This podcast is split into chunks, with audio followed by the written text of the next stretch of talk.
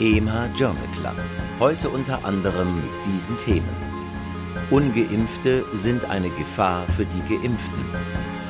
Antikörperantwort auf eine dritte Anti-SARS-CoV-2 mRNA-Impfung. Drei Studien zur medikamentösen Therapie von Covid-19.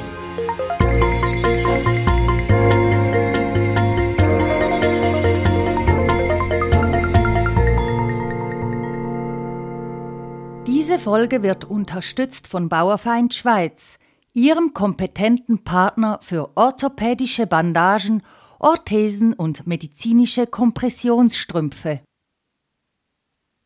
Liebe Hörerinnen, liebe Hörer, herzlich willkommen beim EMH Journal Club. Es freut mich, dass Sie uns zuhören. Ich bin Nadja Petschinska, ich moderiere und produziere diesen Podcast. Die Studienzusammenfassungen werden geschrieben und hier kommentiert von Professor Dr. Reto Krapf. Die Studienfacts spricht Christian Heller. Die Artikel mit Bezug zu SARS-CoV-2 mussten wie alle anderen Artikel vier Wochen vor Erscheinen des Podcasts ausgewählt und besprochen werden. Sie haben aber die jetzige Entwicklung mit Auftreten einer weiteren Variante, Omikron, im Umfeld einer erneuten Welle mit dem Delta-Virus geahnt. Medizinische Lektüre lohnt sich also.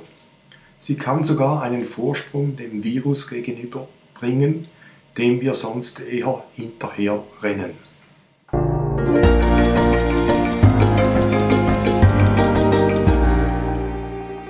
Praxisrelevant. Ungeimpfte sind eine Gefahr für die Geimpften.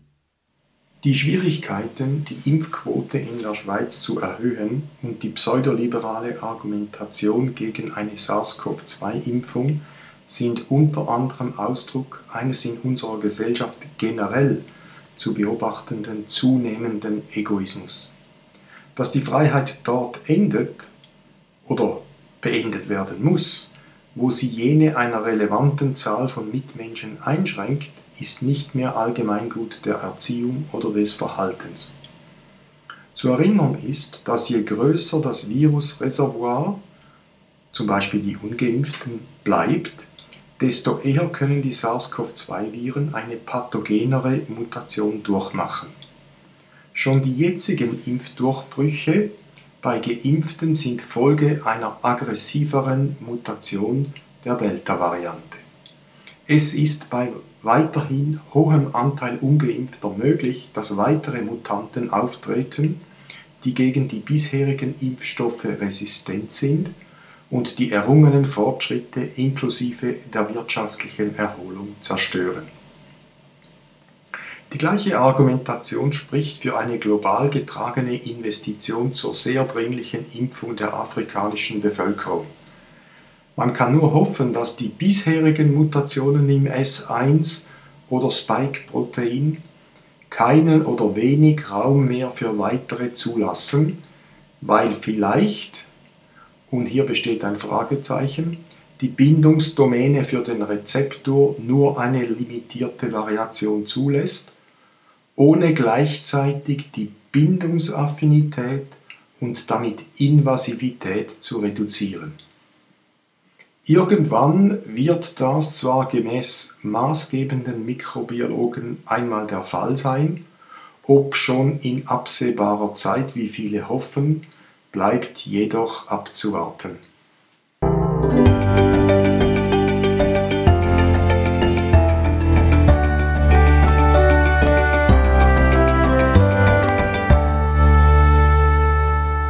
Antikörperantwort auf eine dritte Anti-SARS-CoV-2 mRNA-Impfung.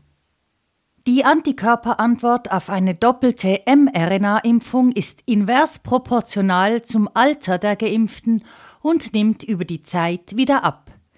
Impfdurchbrüche sind vor allem bei älteren Leuten oder Individuen mit einer suboptimalen Antikörperantwort aus anderen Gründen eine Folge davon. In Israel wurden ab Juli 2021 ältere Leute einer dritten Impfung zugeführt. Bei knapp 100 im Median 70 Jahre alten Individuen lag die Anti-S1-Antikörperkonzentration bei lediglich noch etwa 65 BAU pro Milliliter, stieg aber nach der dritten Impfung Pfizer-BioNTech auf eindrückliche etwa 3600 BAU pro Milliliter an. BAU steht für Binding Antibody Units.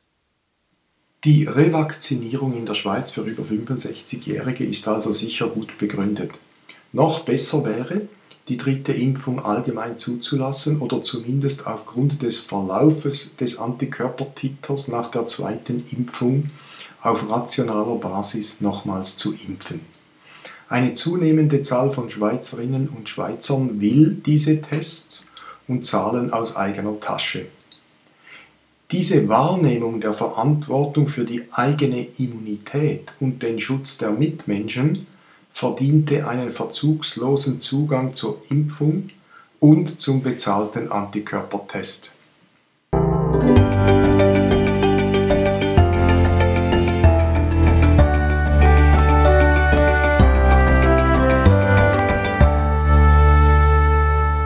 Hyperkaliämie. Was passiert, wenn man die RAAS-Hämmer absetzt? Eine medikamenteninduzierte Hyperkaliämie ist konzentrationsabhängig mit einer erhöhten Mortalität assoziiert, weshalb Hämmer des Renin-Angiotensin-Aldosteron-Systems des RAAS, die wohl wichtigsten medikamentösen Hyperkaliämie-Verursacher, oft bei Auftreten einer Hyperkaliämie abgesetzt werden. Das ist nicht immer eine gute Idee denn in der mit nordischem Humor Scream genannten Studie Stockholm Creatinine Measurements knapp 5700 Studienteilnehmende traten zwar weniger Rezidive einer Hyperkaliämie auf, aber die Individuen wiesen innerhalb von drei Jahren nach Absetzen der RAAS-Hämmer ein erhöhtes Sterberisiko in absoluten 10 Prozent Number needed to harm gleich 10 über drei Jahre gegenüber jenen auf, bei denen diese Medikamente weitergeführt wurden. Das sind deutliche Daten für eine Zurückhaltung beim Absetzen von RAS-Hämmern nur wegen einer Hyperkaliämie. Aber ein Dilemma. Ein Teil der Hyperkaliämien treten transient in den ersten Wochen auf. Etwas Geduld und Kontrollen können sich lohnen. Diätberatung, Verzicht auf nichtsteroidale Medikamente, konkomitierende Diuretikagaben und allenfalls Kaliumbinder sind zu erwägen. Praktisch wichtig scheint, die Patientinnen und Patienten zu instruieren, die RAS-Hämmer bei interkurrenten Erkrankungen, die oft die Hyperkalämie auslösen oder exacerbieren können, zu pausieren. Dabei sind febrile Infekte, Durchfall oder Erbrechen, beide mit dem Potenzial zur prärenalen Insuffizienz zu erwähnen. Nach Erholung sollten die Rashämmer aber unter ärztlicher Kontrolle so bald wie möglich wieder begonnen werden.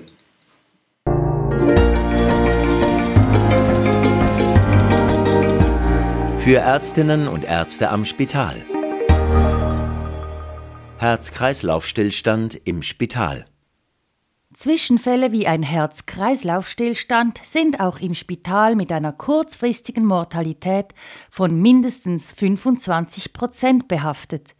Emotionale Belastungen für Angehörige und Personal, wie auch nicht selten Vorwürfe von Seiten der Angehörigen, sind häufige Folgen. Frühe Erkennungstechniken und gute Personalausbildung können zu besseren Verläufen führen. Eine wirklich gute medikamentöse Therapie oder eine Einigkeit darüber fehlen aber. In der größten bisherigen Studie aus Dänemark wurden von knapp 2400 Individuen mit akuten Herz-Kreislauf-Stillständen gut 500 randomisiert und doppelblind entweder mit Vasopressin 20 International Units und Methylprednison 40 Milligramm je intravenös oder Placebo behandelt. Die Intervention sollte so schnell wie möglich erfolgen, allerdings dauerte dies dann in der Realität doch acht Minuten. Die Kombination Vasopressin-Methylprednison führte signifikant häufiger zum Wiedererlangen einer spontanen Zirkulation bei 42 Prozent als Placebo 33 Prozent, p gleich 0,03.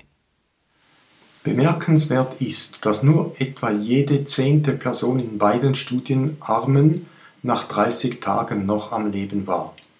Auch war der Effekt auf andere sekundäre Endpunkte wie den neurologischen Verlauf nicht unterschiedlich. Es bleibt also noch viel Verbesserungspotenzial, denn der Effekt auf die spontane Zirkulation scheint nicht nachhaltig zu sein, da Mortalität und neurologischer Verlauf nach 30 Tagen etwa gleich schlecht waren. Zudem bedeutet die große Ausschlussrate in dieser Studie wohl, dass die Resultate nicht oder nur teilweise generalisierbar sind.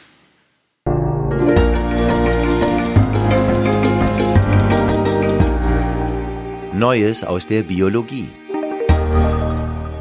SARS-CoV-2 wahrscheinlich kein neurotropes Virus.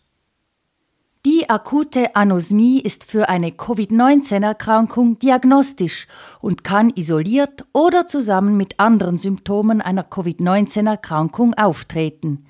Die Zielzellen für das SARS-CoV-2 sind die respiratorischen, mit Zilien versehenen Epithelzellen des Nasenraumes und die subtentikulären Zellen im Bereich der Nervenendigungen des Nervus olfactorius im Nasendach.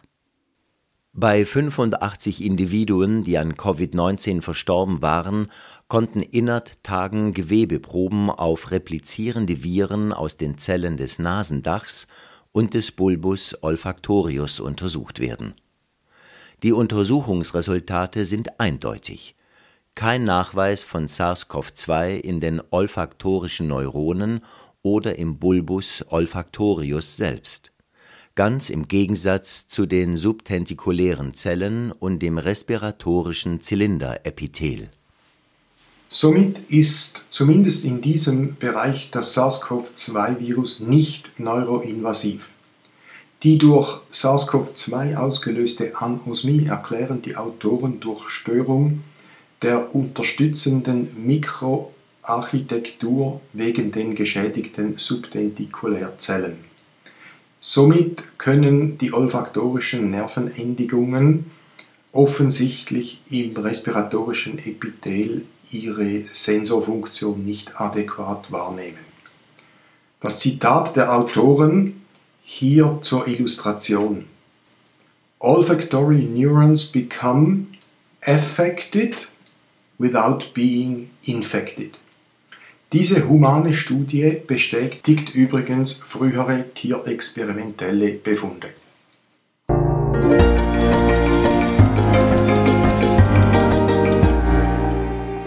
Fokus auf.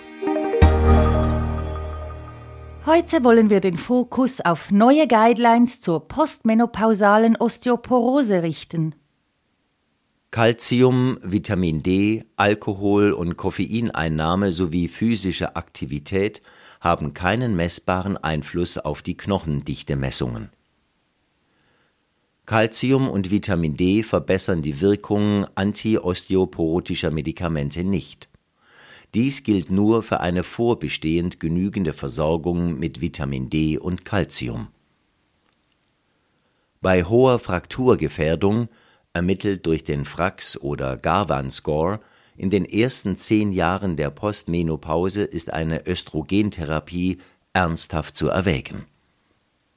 Die isolierte Rolle der Osteodensitometrie in der Frakturprädiktion ist weiterhin nicht klar belegt, denn ihr Einschluss in den Frax-Score erhöht die Risikogenauigkeit nicht die hohen Interassay-Variationen der Osteodensitometrie sprechen für längere Kontrollintervalle als die häufig empfohlenen ein bis zwei Jahre. Knochenumbauparameter können bei Bisphosphonattherapie Non-Compliance-Probleme oder fehlende Wirkung frühzeitig aufdecken im Moment sind auf dem Gebiet der postmenopausalen Osteoporose keine größeren Interventionsstudien im Gange, was die Halbwertszeit der Guidelines verlängert, deren Lektüre also lohnenswerter aber in einigen Bereichen nicht weniger kontrovers erscheinen lässt.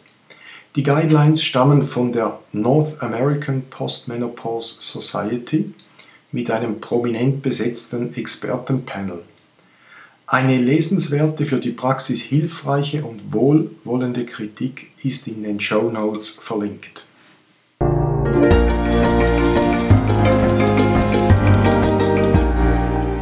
Das hat uns gefreut. Elektronische transkutane Applikatoren. Diese E-Patch genannten Instrumente werden in der Kardiologie, Ableitung von EKG, angewendet und neuerdings aber auch zur transkutanen Applikation von DNA-Impfstoffen, zum Beispiel gegen SARS-CoV-2, entwickelt. Die DNA wird mittels eines Elektroporation bezeichneten Prozesses in die Epidermis appliziert. Die benötigte Menge der DNA soll zehnmal kleiner sein als bei klassisch subkutan oder intramuskulär applizierenden Methoden. Die Antikörperantwort bei Mäusen auf die Elektroporation-Impfung war ausgezeichnet. Es ist eine billige Methode, kosten ungefähr 1 Dollar, die zu einer zeitsparenden Massenimpfung inklusive auch bei Syringophobie führen könnte und eine impfstoffsparende, einfach und in großen Mengen schnell verwendbare Applikation. Leider kam sie für die Impfoffensive des Bundes dieses Jahr zu spät.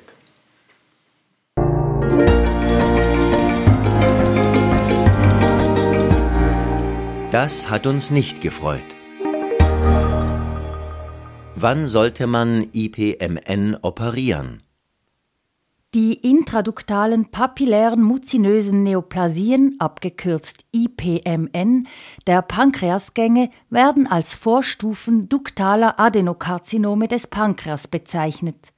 Angesichts der operativen Risiken einer Resektion und der schlecht verstandenen Biologie, namentlich der zeitlichen Entwicklung bis zur Malignität, stellt sich die Frage des Zeitpunktes der Resektion. Die maligne Transformation ist bei Neoplasien in den duktalen Verzweigungen langsamer als bei jener im Pankreasgang selbst.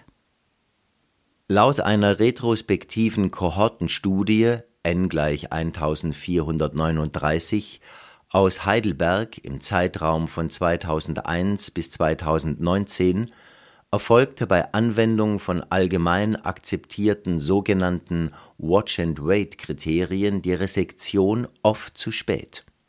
Ein Drittel der Tumoren erwiesen sich zum Zeitpunkt der Resektion bereits als invasiv maligne.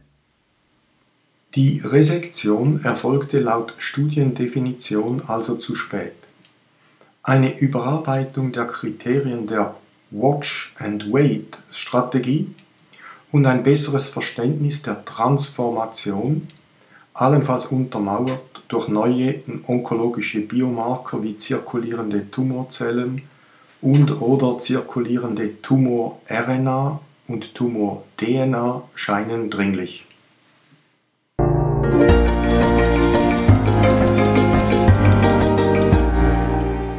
Auch noch aufgefallen. Fluvoxamin bei Covid-19. Sollen wir das schon glauben? Angesichts der ungenügenden Impfquote spielen wirksame Anti-SARS-CoV-2-Therapien eine wichtige Rolle. Allerdings ist die Erfolgsgeschichte noch sehr überschaubar.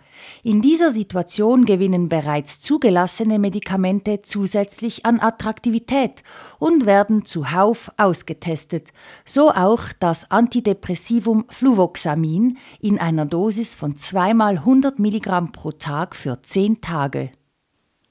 In den Laienmedien wurde bereits begeistert über die prospektiv randomisierende placebo-kontrollierte brasilianische Studie berichtet, die bei je gut 700 symptomatischen SARS-CoV-2-infizierten Risikopatientinnen und Patienten (unter anderem Adipositas, Hypertonie, Immunsuppression, Alter über 50 Jahre) einen Vorteil von Fluvoxamin, verabreicht innerhalb von drei bis vier Tagen, hinsichtlich Häufigkeit einer Konsultation auf einer Notfallstation oder einer Hospitalisation fand. Absoluter Unterschied 5%, Number needed to treat gleich 20. Kurz und bündige Fragezeichen. Notfallkonsultationen und Hospitalisationen beruhen oft auf situativen und subjektiven Entscheiden und man hätte sich in der Tat härtere Endpunkte wie Intubationen, Long-Covid-Erkrankungen und die Mortalität gewünscht. Für die Mortalität konnte keine definitive Aussage in dieser Studie gemacht werden. Ethnische Faktoren könnten eine Übertragung auf die Schweiz hinfällig machen und das hier allseits prävalente Delta-Virus gehört in der Studienpopulation nicht zu den Haupterregern. Schließlich würde man sich eine überzeugende Vorstellung darüber wünschen, wie denn Fluvoxamin wirken könnte.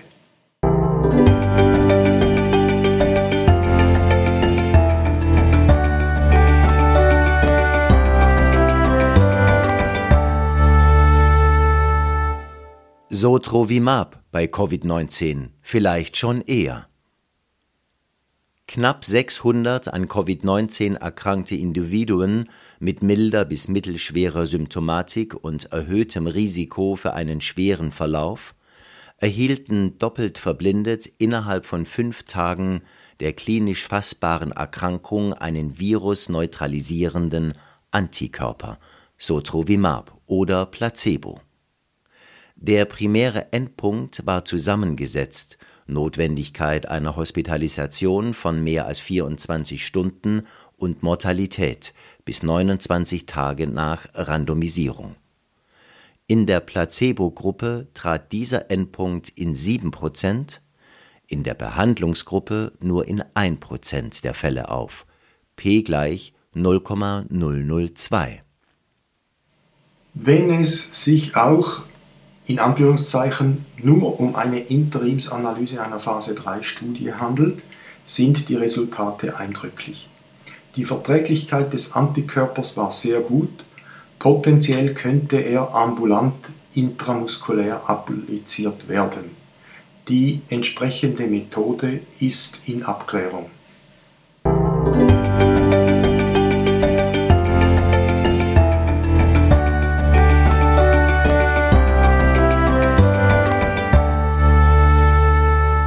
Virostatika und Protease-Inhibitoren bei Covid-19, wenn die Studien dann publiziert und überprüfbar sind.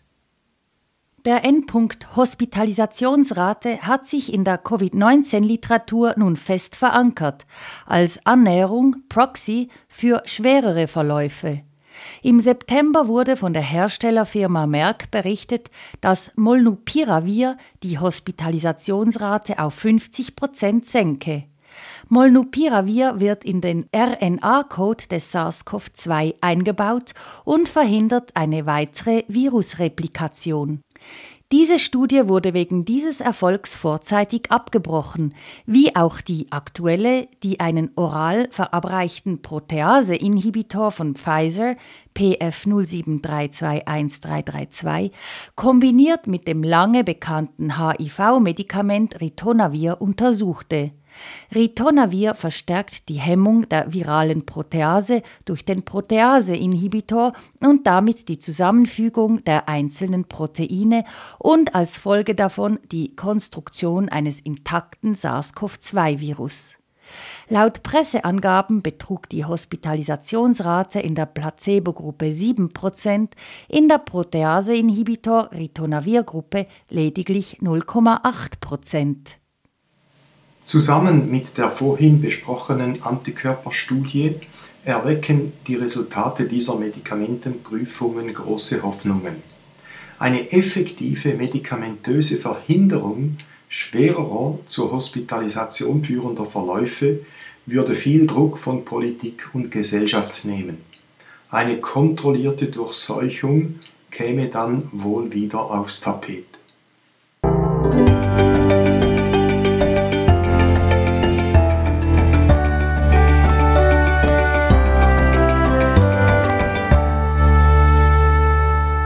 Doppelter Incretin-Agonismus beim Diabetes mellitus Typ 2. Die Inkretine stimulieren die Insulinfreisetzung im Rahmen einer postprandialen Hyperglykämie. Es gibt zwei Typen von Inkretinen. Das glukoseabhängige insulinotrope Peptid, abgekürzt GIP, und das glucagonähnliche Peptid 1, abgekürzt GLP1. Agonisten, vor allem von GLP1, haben sich sehr effektiv in der Glukosekontrolle, Gewichtsabnahme, Reduktion der kardiovaskulären Mortalität und Verlangsamung der Progression einer chronischen Niereninsuffizienz erwiesen. Entsprechend den Erwartungen zeigte ein doppelter Agonist, das heißt von GIP und GLP1, das sogenannte Tirzepatid, einen noch stärkeren Effekt auf Gewichtsreduktion und Glukoseeinstellung nach Maßgabe der HbA1c-Werte nach 40 Wochen. In einem Falle war Tirzepatid gegen den GLP-1-Agonisten Semaglutid, im anderen Falle gegen Placebo getestet worden Interessant wird sein, dieses Medikament des doppelten Incretin-Agonismus hinsichtlich seiner Wirkung und Differentialindikation mit den SGLT2-Inhibitoren zu vergleichen.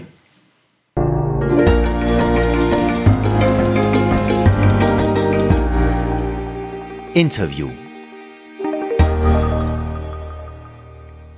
Dieses Interview wird unterstützt von Bauerfeind. Bauerfeind von Menschen für Menschen für mehr Lebensqualität. Bauerfeind steht für fachliche Kompetenz sowie wirksame Vielfalt und ist einer der weltweit führenden Hersteller medizinischer Hilfsmittel. Das Ergebnis aus einer engen Zusammenarbeit mit Ärzten, Wissenschaftlern und Sportlern sind Produkte mit medizinisch bestätigter Wirksamkeit und einzigartigen Materialeigenschaften. Das Engagement, die Innovationskraft und die Leidenschaft der Familie Bauerfeind prägen seit jeher das Unternehmen. Qualität, Beständigkeit, Zuverlässigkeit sowie Verantwortungsbewusstsein gegenüber Mitarbeitern, Kunden und der Umwelt bilden wichtige Eckpfeiler des Bauerfeind-Wertesystems.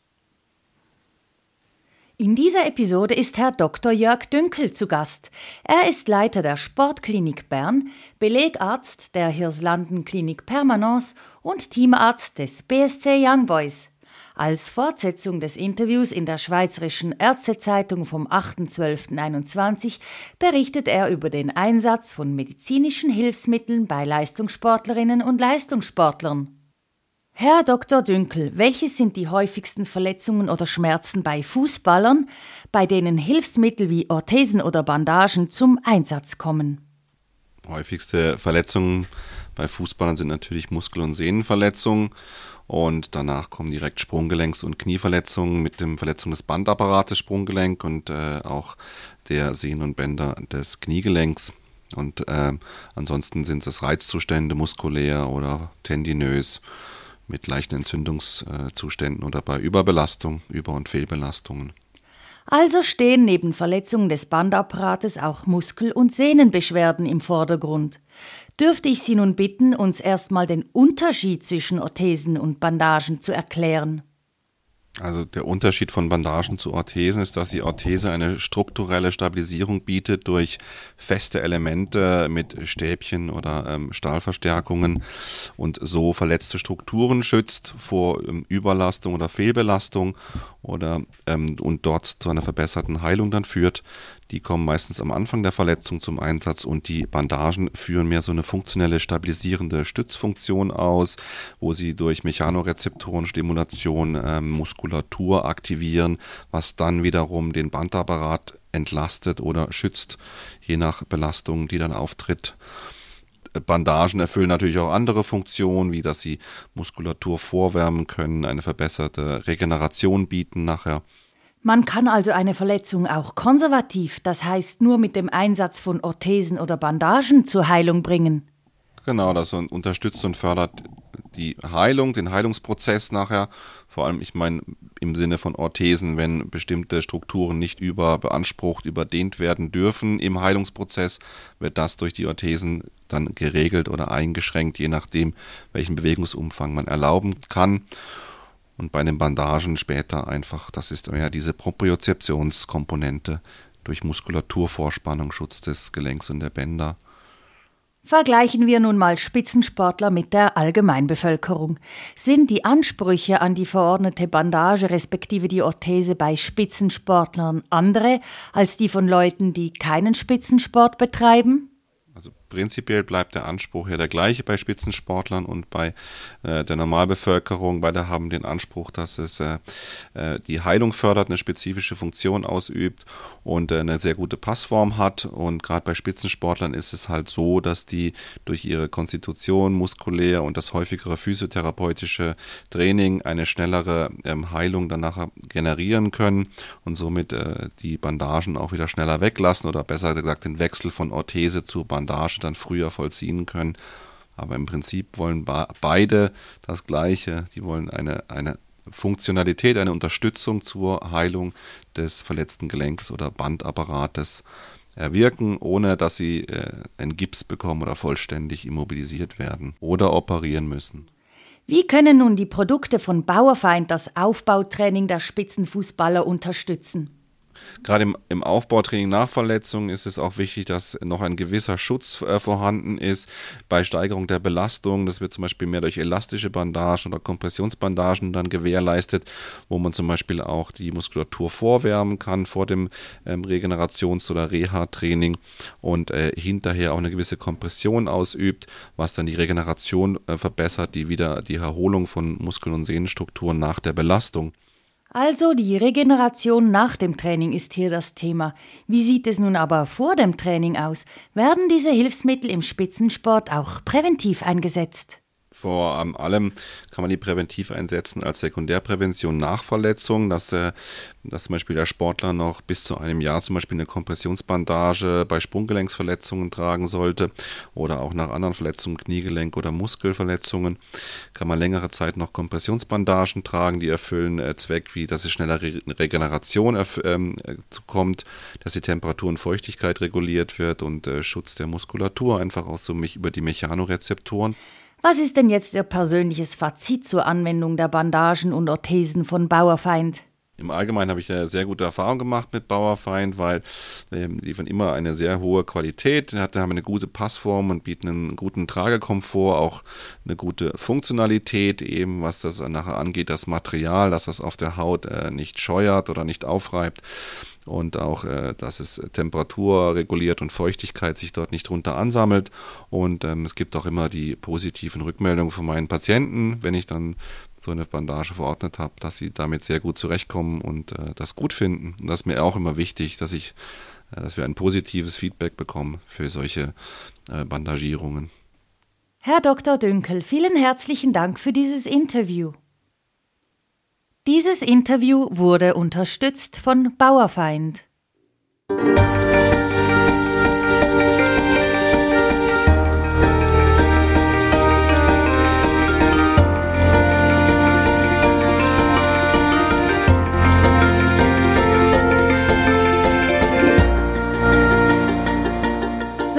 Das war es schon wieder für heute mit dem EMH Journal Club. Schön, dass Sie mit dabei waren.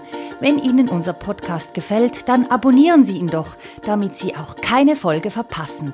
Sie finden den Podcast unter EMH Journal Club überall dort, wo es Podcasts gibt. Also zum Beispiel auf Spotify, Apple Podcast oder AntennaPod. Auch würden wir uns freuen, wenn Sie diesen Podcast weiterempfehlen. Die nächste Folge erscheint am 22. Dezember, also kurz vor Weihnachten.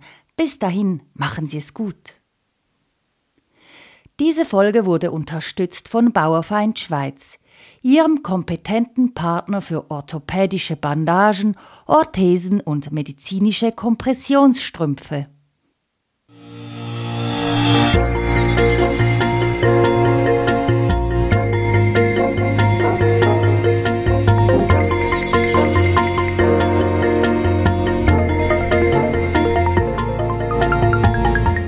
Sie hörten EMH Podcast, EMH Journal Club.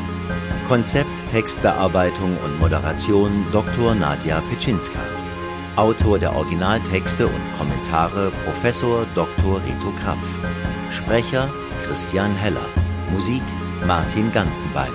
Produktion Resus Positiv GmbH für EMH Schweizerischer Ärzteverlag.